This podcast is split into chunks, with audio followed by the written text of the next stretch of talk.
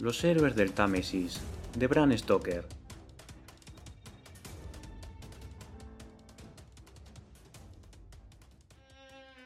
Cuando Peter Gibson, el nadador profesional, hubo ganado todos los premios que se podían ganar en las ciudades del sur de Inglaterra, pensó que había llegado la hora de probar suerte en Londres. El plan le ilusionaba especialmente, porque su hijo, que había seguido la vocación del padre, había demostrado poseer talento para la natación. No solo era capaz de nadar tan rápido y con tanta resistencia, que su padre ya lo veía como un futuro campeón, sino que había manifestado tener dotes como actor acuático. Sus trucos siempre eran divertidos, y se le daba bien tanto una humorística persecución acuática como simular los desastres que al nadador inexperto pueden acontecer. En consecuencia, Peter decidió sacar provecho al talento del joven Peter. Hacía mucho que había llegado a la conclusión de que para captar la atención del majestuoso, rico e indiferente Londres, era necesario un golpe maestro. Hay tantos profesionales, en tantas ocupaciones, en la vasta metrópolis, que limitarse a hacer bien tu trabajo te llevaba tan solo a ser uno más. Durante el principio del verano, los dos Peters ensayaron una breve escena acuática. Un niño que se está ahogando es rescatado por un valeroso desconocido, que en ese momento pasaba por allí. Incontables veces, y siempre en secreto, pues el padre insistió al hijo sobre la absoluta necesidad de silencio, repasaron cada detalle, hasta que al final Peter Jr. fue capaz de simular todos los peligros posibles de una inmersión. Se caería al agua de la manera más simple, se debatiría violentamente con las manos sobre la superficie y la boca abierta, como hacen los ignorantes. Se hundiría y regresaría a la superficie, asomando en primer lugar inesperadas partes de su anatomía, como si una corriente irresistible lo tuviera bajo su dominio. Tomaría aire a bocanadas, se atragantaría y volvería a hundirse. Asomaría de nuevo, pero en esta ocasión mostrando nada más que las manos que trataría de aferrarse a un asidero inexistente, de un modo que habría de resultar desgarrador para los testigos. El orgulloso padre quedó convencido de que la interpretación de su hijo disponía de todos los ingredientes para ser un éxito. A continuación partieron hacia Londres. Tras inspeccionar los diversos puentes sobre el río, eligieron el puente de Londres como escenario para su espectáculo. El momento sería por la tarde, cuando el gentío en las calles era mayor. Visitaron varias veces el lugar, ya que debían ser cautelosos. El puente estaba siempre bien vigilado por la policía, y en un par de ocasiones se percataron de que diferentes personas los miraban con curiosidad, como si despertaran sospechas. No obstante, pulieron hasta el último detalle de su plan, no dejando nada al azar. Como las barandillas del puente de Londres no permiten que un niño pequeño que pasa por él simplemente tropiece y caiga al agua por accidente, y como trepar el parapeto es, cuando menos, sospechoso, decidieron que Peter, tras asegurarse de que ningún vapor ni ninguna gabarra pasaran en ese momento bajo el puente, arrojaría a su hijo por encima del parapeto, y de inmediato saltaría tras él. Pensaban que, presa de la emoción del rescate, que el padre y el hijo sabían también despertar, el gentío se apelotonaría contra el parapeto, sin fijarse en el acto aparentemente letal. Se prometían una abundante cosecha de alabanzas, y puede que incluso alguna recompensa más tangible. En cualquier caso, se propagaría su fama como nadadores. Al día siguiente, a la hora acordada, cuando el puente de Londres era casi una masa sólida de vehículos, jinetes y personas a pie, acometieron su plan. Después de comprobar que no hubiera vapores ni barcazas en las inmediaciones, se situaron en la acera sobre el arco central del puente, en el costado situado río abajo. La marea estaba subiendo. Peter alzó de repente al niño, y con enorme ímpetu lo arrojó al agua por encima del parapeto, y un instante después empezó a trepar, pero apenas había apoyado un pie cuando un transeúnte se le echó encima corriendo, lo agarró por los tobillos y lo hizo bajar de nuevo a la acera. Peter se volvió rabioso contra él, para descubrir que se trataba de uno de los hombres que habían visto observándolos en anteriores visitas al puente. Suélteme, gritó, suélteme. Tengo que salvar a mi hijo. Curiosa forma de salvarlo, tirarlo del puente. dijo el hombre, que lo retenía con un brazo de hierro. Mi hijo. mi hijo. tengo que salvar a mi hijo. gritó Peter, pidiendo ayuda a la multitud. Su hijo se salvará solo si el hombre más valiente de Inglaterra consigue ayudarlo. Mire. fue la respuesta, y el gentío comenzó a lanzar vítores, porque justo en ese momento otro hombre trepó el parapeto, se desprendió del abrigo y se zambulló en el río. Varios transeúntes ayudaron a retener a Peter, que se debatía con furia, sin que contribuyera a aplacarlo el hecho de haber reconocido en el hombre que había saltado al agua a otro de los que había estado vigilando.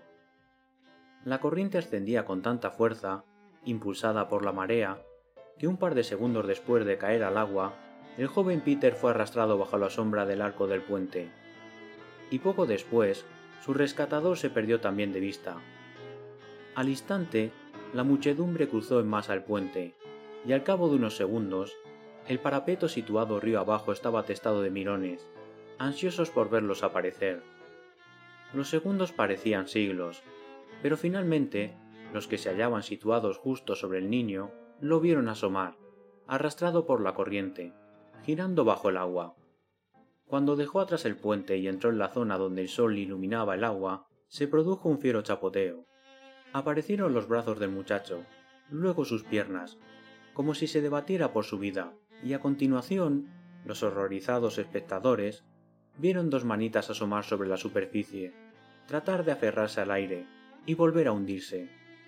Seguidamente, el ángulo de refracción se volvió demasiado grande, y ni siquiera los que se encontraban en el arco central alcanzaron a ver nada más. Un profundo lamento surgió de la multitud, el cual, no obstante, se transformó en ovación cuando un nadador apareció bajo el arco impulsándose con fuertes brazadas a estilo libre, siguiendo la estela del niño desaparecido. Un millar de manos señaló el punto donde el muchacho se había hundido, y un millar de voces gritaron indicando direcciones diferentes. Pero el nadador parecía conocer por instinto cuál era el lugar correcto, y cuando llegó a él, alzó la cabeza para tomar aliento, y se sumergió en su búsqueda. La marea debía de causar que se formaran corrientes extrañas alrededor de los pilares del puente de Londres, porque de pronto la multitud vio aparecer brevemente al niño, pero no en la dirección en que supuestamente debería haberlo arrastrado la marea, sino a una docena de yardas o más hacia el lado de Surrey. El muchacho tuvo apenas tiempo de tomar una bocanada de aire y de gritar débilmente, pero de manera que todo el mundo lo oyó. El rugido del tráfico se había interrumpido Padre. Padre. Un estremecimiento recorrió a la multitud, como cuando una ráfaga repentina de viento barre un maizal, e instintivamente todos volvieron la cabeza hacia el padre culpable. El grito desbocado que emitió el gentío demostró lo acertado de que numerosos efectivos policiales hubieran rodeado al prisionero. En otro caso, su vida hubiera corrido peligro. Mientras tanto, el hombre había regresado a la superficie, y el niño vuelto a hundirse. La multitud volvió a gritar y a señalar, y el hombre llegó al sitio con unas pocas brazadas poderosas. Esta vez, no obstante, no se sumergió, ya que sabía que tenía que estar preparado para atrapar al muchacho cuando volviera a aparecer, porque esa sería la última oportunidad. Tanto la muchedumbre como el hombre aguardaron, presas de un terrorífico suspense. El nadador era un tipo enérgico y de mirada aguda, asomó la cabeza todo cuanto pudo por encima del agua, sin dejar de mirar a su alrededor. Hizo bien, porque, a causa de nuevo del efecto de las corrientes alrededor de los pilares, el niño asomó en esta ocasión río abajo, habiéndose desplazado a contracorriente, y acercándose al puente, donde la gente pudo verlo con claridad. Fue como si el nadador hubiera dado un salto hacia adelante en el agua, y con media docena de poderosas brazadas a estilo libre, llegó junto al chico, lo aferró por la nuca y le sostuvo la cabeza fuera del agua. El niño no podía verlo desde la posición en que se encontraba, pero volvió a gritar Padre. Padre. Aunque esta vez en tono alegre, aliviado, y su voz llegó a los espectadores de Surrey y a los de Middlesex. Para entonces ya había embarcaciones tanto descendiendo el río como remontándolo, en su rescate, y al parecer eran muy oportunas, porque salvar al niño no parecía una tarea fácil. El hombre que había nadado con tanta energía y destreza cuando estaba a solas, ahora que cargaba con el niño, apenas parecía capaz de mantenerse a flote. El niño y el hombre forcejeaban en el seno de un pequeño torbellino, levantado por ellos mismos, y más de una vez se hundieron ambos, dejando nada más que una masa de espuma para señalar el lugar donde se encontraban. En una de esas ocasiones, el niño salió a la superficie en primer lugar, y en apariencia hizo unos esfuerzos frenéticos por alejarse, pero un instante después hizo aparición el hombre, que con vigor renovado fue tras él y volvió a atraparlo por la nuca, y ya no volvió a soltarlo hasta que estuvieron a bordo de una lancha de la policía, el hombre jadeante y el niño en apariencia inconsciente. Un potente vítor se alzó entre la multitud de mirones. Ondearon pañuelos y sombreros, y orgulloso, el rescatador respondió agitando la mano, sentado en la popa de la lancha, y sujetando sobre las rodillas al muchacho, que había abierto los ojos y forcejeaba sin empeño, se diría que por mero instinto. La lancha puso rumbo hacia la comisaría, que había en la ribera, y el gentío volvió a sus asuntos, todos salvo dos grupos, uno que siguió al niño y a su valiente rescatador, y el otro al padre, bajo arresto por intento de asesinato. En la corte judicial, el magistrado ya estaba sentado en su puesto, cuando llevaron a Peter Gibson a su presencia, y para entonces a éste ya se le había informado, con la característica amabilidad policial, de que estarían encantados de no hacerle esperar demasiado por su procesamiento. Él no comprendió la broma. Es asombroso cuánto pueden diferir los puntos de vista, en especial en cuestiones de humor. No obstante, tuvo ocasión de meditar, de manera que, cuando lo llevaron frente al magistrado, ya había decidido contar todo lo referido a su desafortunado intento por ganar notoriedad. Un agente de policía que había estado de servicio en el puente de Londres lo había visto, desde corta distancia, arrojar a su hijo al agua, y el hombre que inicialmente le había impedido zambullirse, John Polter, testificó lo mismo. El cargo era muy claro, y no se perdió el tiempo. Cuando la causa llegó a la corte, Peter Gibson realizó su declaración, asegurando que todo se había llevado a cabo con el consentimiento y la colaboración de su hijo, sin otro fin que el de dar a conocer sus nombres como nadadores. El magistrado replicó secamente que se trataba de una explicación confusa, y que, en el mejor de los casos, no dejaba de implicar haber puesto al niño en serios riesgos, como sin duda el gran jurado le informaría más adelante. Los procedimientos se hallaban en ese punto cuando se oyó una gran ovación en el exterior, y poco después el niño y su rescatador entraban en la corte. El joven Peter, con aspecto muy arrepentido, corroboró la declaración de su padre. Dijo haber consentido a su inmersión, a lo que el rescatador respondió indignado. ¿Me estás diciendo, pequeño desgraciado, que intentasteis engañar a la gente haciéndoles creer que estabas en peligro? Oh, muchacho, muchacho, te tengo cierto cariño después de que sigas con vida gracias a mi valor, pero confío en que nunca vuelvas a participar, aunque solo sea como cómplice, en una farsa similar. El niño se tapó los ojos con las manos. Su señoría, nunca más me meteré en un chanchullo así, dijo con voz entrecortada. Este valiente y amable caballero me ha enseñado una lección que nunca olvidaré. Tomó la manaza del hombre entre las suyas, mucho más pequeñas, y se inclinó para besarla, mientras que en la sala no había ni un ojo seco. Incluso el magistrado se hallaba visiblemente emocionado. Peter Gibson, enojado, trató de decir algo, pero el Ujier le ordenó silencio. A continuación, el rescatador, que dijo llamarse Tom Bolter, dijo Si se me permite, su señoría, le pido que desestime el caso. No me tomaría la libertad de hablar si no hubiera sido yo quien rescató al niño, poniendo en riesgo mi vida y quizás por tal motivo me permita usted expresar lo que siento. Estos dos profesionales solo buscaban llamar un poco la atención, para que se hablara de ellos, pero la suerte ha jugado en su contra, y no lo han encajado bien. Pero no cabe duda de que se les ha quedado bien grabado, que no hay que jugar con los sentimientos del público. Esto es intolerable, no se puede calificar de otro modo, y estoy convencido de que, si su señoría les deja marchar esta vez, ellos nunca volverán a hacerlo. ¿No es así, colegas? Ambos Peters se apresuraron a manifestar su aquiescencia, así que al cabo de una breve deliberación, el magnánimo y calvo magistrado dijo Peter Gibson, y también usted, Peter Gibson Jr., confío en que la severa lección que han aprendido en el día de hoy no sea en vano. Deben recordar que toda forma de fraude es ofensiva a los ojos de la ley, y que lo acontecido ha sido, claramente, un fraude por su parte. Puede que ustedes lo vieran como una iniciativa inocente, y en parte me satisface que así sea, pero permítanme decirles que hubo una manifiesta intención criminal de engañar. Estoy seguro de que usted, Peter Gibson, tenía intención de lanzarse de inmediato al agua tras su hijo. Si no fuera así, a estas horas ya lo habría enviado a juicio, bajo el serio cargo de intento de asesinato. Y por tal razón desestimaré el caso. Pero confío en que cuando se acueste usted esta noche, recite una oración de agradecimiento por ese valiente, Thomas Volter, excelente nadador y maestro en el arte de salvar vidas, a quien tanto debe usted. Hubo un gran aplauso en la corte, y una voz desde el fondo de la multitud gritó Bien por Volter. Pero el ujier ordenó de inmediato Silencio en la sala.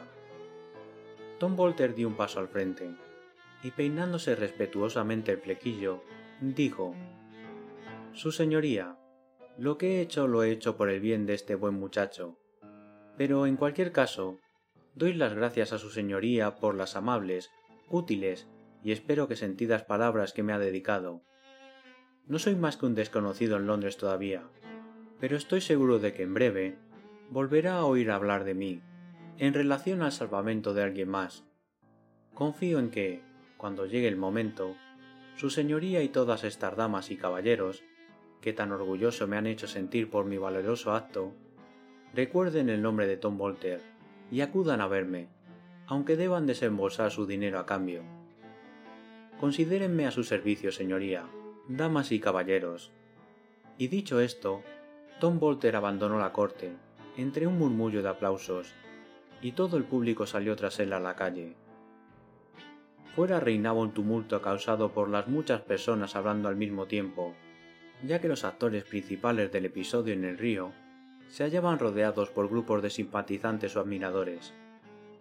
Un pequeño grupo de jóvenes con aspecto de deportistas permanecía apartado, escuchando a un corredor de apuestas, cuya profesión se hallaba escrita en cada pulgada cuadrada de su rostro y en cada una de sus prendas. Que me parta un rayo, decía. Si no ha sido el truco más descarado que he visto nunca, y os aseguro que he visto muchos. ¿Qué quieres decir, Sam? le preguntaron a coro. ¿Qué, qué quiero decir? Que se han reído de toda la maldita corte y de todos vosotros. No han hecho más que jugar con vosotros desde el principio, pardillos. ¿Quién, Sam? Esos dos tipos del norte, Polter y Volter, los campeones de natación del Tyne, han venido a Londres para hacer una exhibición de salvamento en el Hypodrome, y me consta que ya tienen impresos sus carteles de promoción, a la espera del momento adecuado. Polter y Volter, los héroes del Támesis. Ese es su objetivo, y yo mismo los he visto durante toda la semana pasada, visitando a diario el puente en busca de una oportunidad. Por Dios, la verdad es que les ha salido de maravilla, y el niño ha sido la mejor parte del espectáculo. Mientras tanto, en el grupo que rodeaba a los dos Peter, la voz del niño se alzó sobre la Babel. Te digo que es el hombre más valiente y el mejor nadador del mundo. Lo supe en cuanto me rescató de las fauces de la muerte. Que Dios lo bendiga. Peter el viejo le susurró enojado. Deja de decir eso y mantén la boca cerrada. No le des coba, basta ya. A lo que el responsable niño respondió No, padre, no puedo guardar silencio, no debo callar ante la valentía y la honestidad. Y a continuación añadió mediante un susurro Tranquilo, papá, me he puesto de acuerdo con ellos antes de entrar en la corte. Van a actuar en el Hypodrome y nos ofrecen a ti y a mí 27 libras a la semana por participar en su espectáculo. Tú dedícate a nadar, padre, y a ser más rápido a la hora de saltar al agua, y déjame a mí los negocios.